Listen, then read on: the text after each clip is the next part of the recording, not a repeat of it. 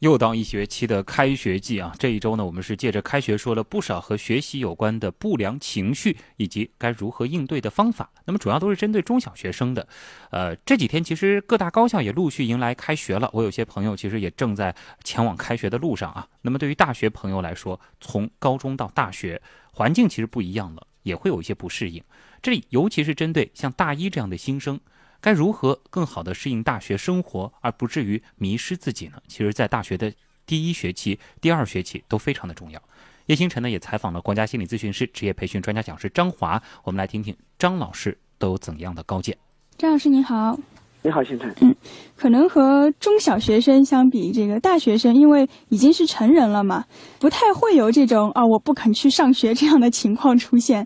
但是。好多人刚进大学的时候，的确是会有比较强烈的不适应感。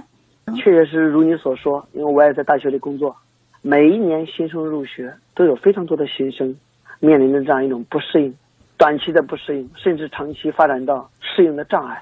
因为我们从中学时期走向大学，人们都会有非常多的预期啊。中学时代好像都是在不停的学习、学习、学习，都希望能够到了大学里之后走进象牙塔，好像改变了自己的命运。好像改变了自己的生活，那其实呢，确确实实，大学里可能不像中学时代一样啊，学习纯粹为了学习，为了就是考学。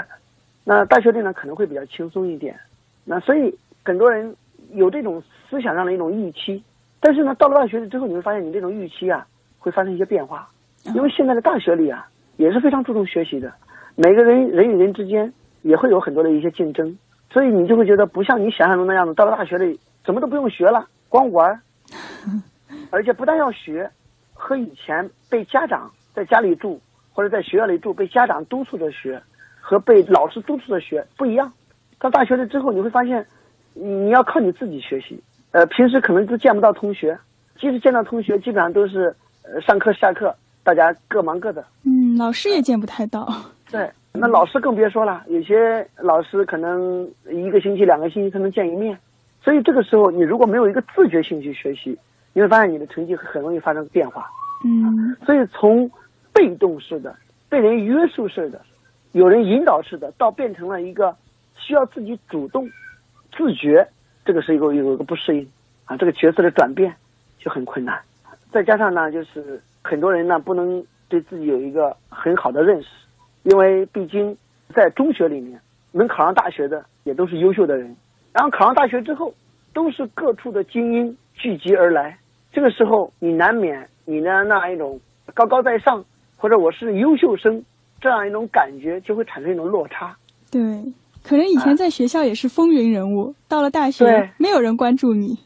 对，而且发现你的优秀还不止靠成绩来体现，比如说你有没有文体特长啊，你擅不擅长社交啊，你有没有组织活动的能力啊，等等等等。这个时候，他比较的不光是成绩了。他在综合方面开始产生各方面的比较，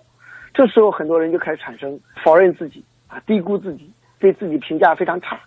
于是就会出现情绪比较低呀，甚至开始产生挫败感啊，甚至自我封闭。那第三个方面呢，主要是还是环境，因为上大学往往不像上中学、小学，你是在你当地，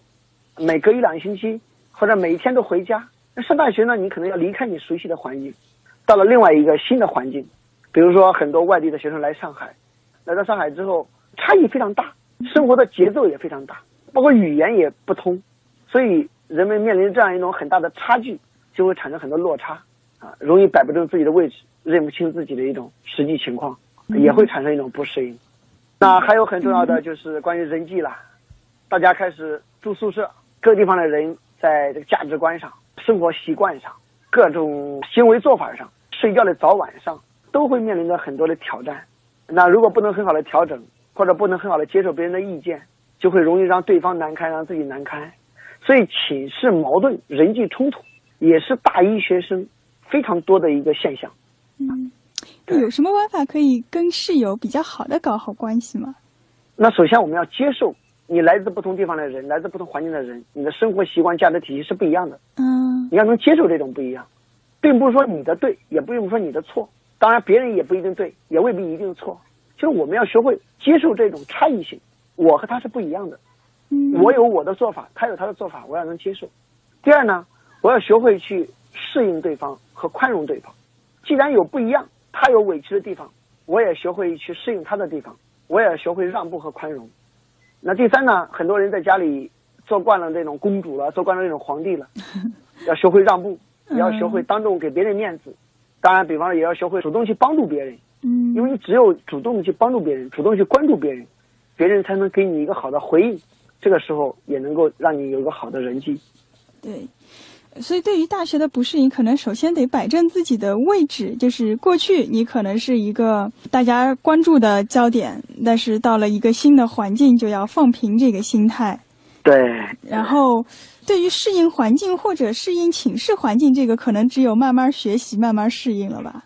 对，这个可能要不断的在看一些书，嗯，或者甚至在不断的受到一些挫折，